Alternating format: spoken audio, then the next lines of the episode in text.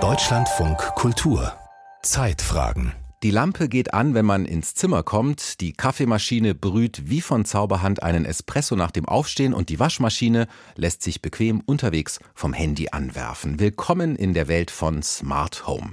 Vernetzte Geräte oder smarte Thermostate am Heizkörper sind inzwischen nicht mehr was, das nur Technik-Nerds haben, sondern fast jeder vierte Haushalt in Deutschland nutzt irgendein intelligentes Gerät. Oft mit dem Ziel, Energie zu sparen.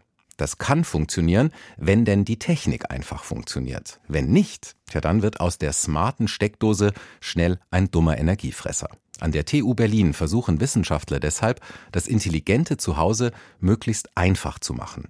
Sven Kästner war in einer Wohnung der ganz besonderen Art. Auf den ersten Blick ist die smarte Technik nicht zu erkennen. Auffällig hier in der 15. Etage der TU Berlin ist vor allem der Ausblick. Ja, hier am Ernst-Reuter-Platz haben wir natürlich einen wunderbaren Blick über die ganze Stadt. Informatiker Andreas Rieger führt durch eine Musterwohnung, die Forschende mit Smart Home Anwendungen vollgepackt haben. Mehr als 100 Sensoren registrieren, was in Küche, Wohnzimmer oder Bad passiert und steuern mit den Daten die Technik. Ein Schwerpunkt dabei? Pflege 4.0. Gerade wenn man älter wird oder bestimmte Einschränkungen hat, ist man nicht mehr mächtig, bestimmte Dinge zu tun zum Beispiel. Und dann kann solche Technik mich dabei unterstützen, indem ich zum Beispiel die Bedienung vereinfache, weil ich meine Schränke per Sprache öffnen kann oder indem ich die Sicherheit der Bewohner verbessere, indem es hier eine Sturzerkennung gibt. Dafür hängt in jedem Raum ein Infrarotsensor, der die Position einer Person registriert. Andreas Rieger legt sich auf den Boden. Dann würde ich mal stürzen. um die Funktion zu demonstrieren. Nach zehn Sekunden meldet sich die Technik per Lautsprecher. Sturz erkannt, bitte prüfen Sie, ob alles in Ordnung ist. Welches Gerät oder welchen Kontakt möchtest du anrufen?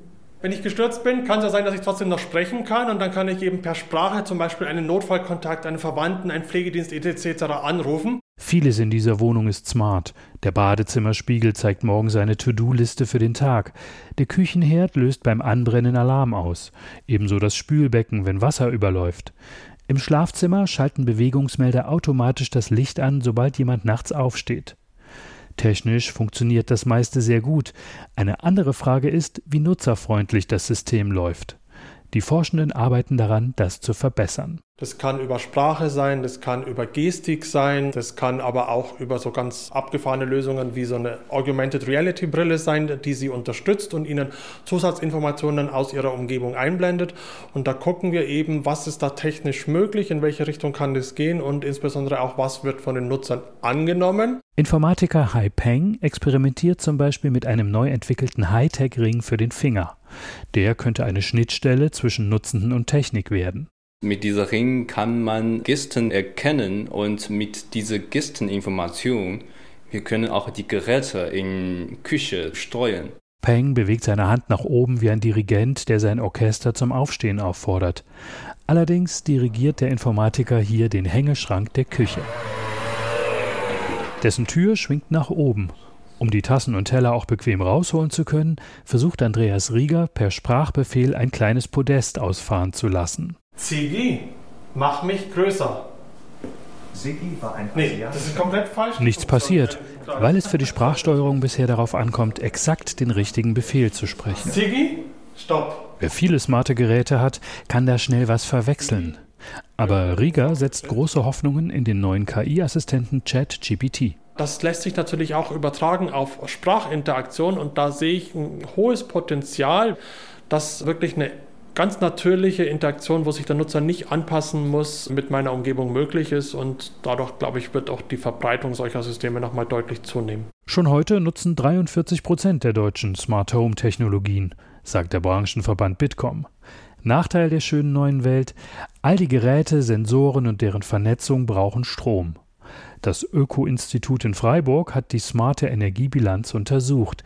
Mit gemischtem Ergebnis, sagt Studienautorin Dietlinde Quack. Smart Home Anwendungen generell benötigen Energie, sei es direkt über die, die Steckdose oder auch über Batterien.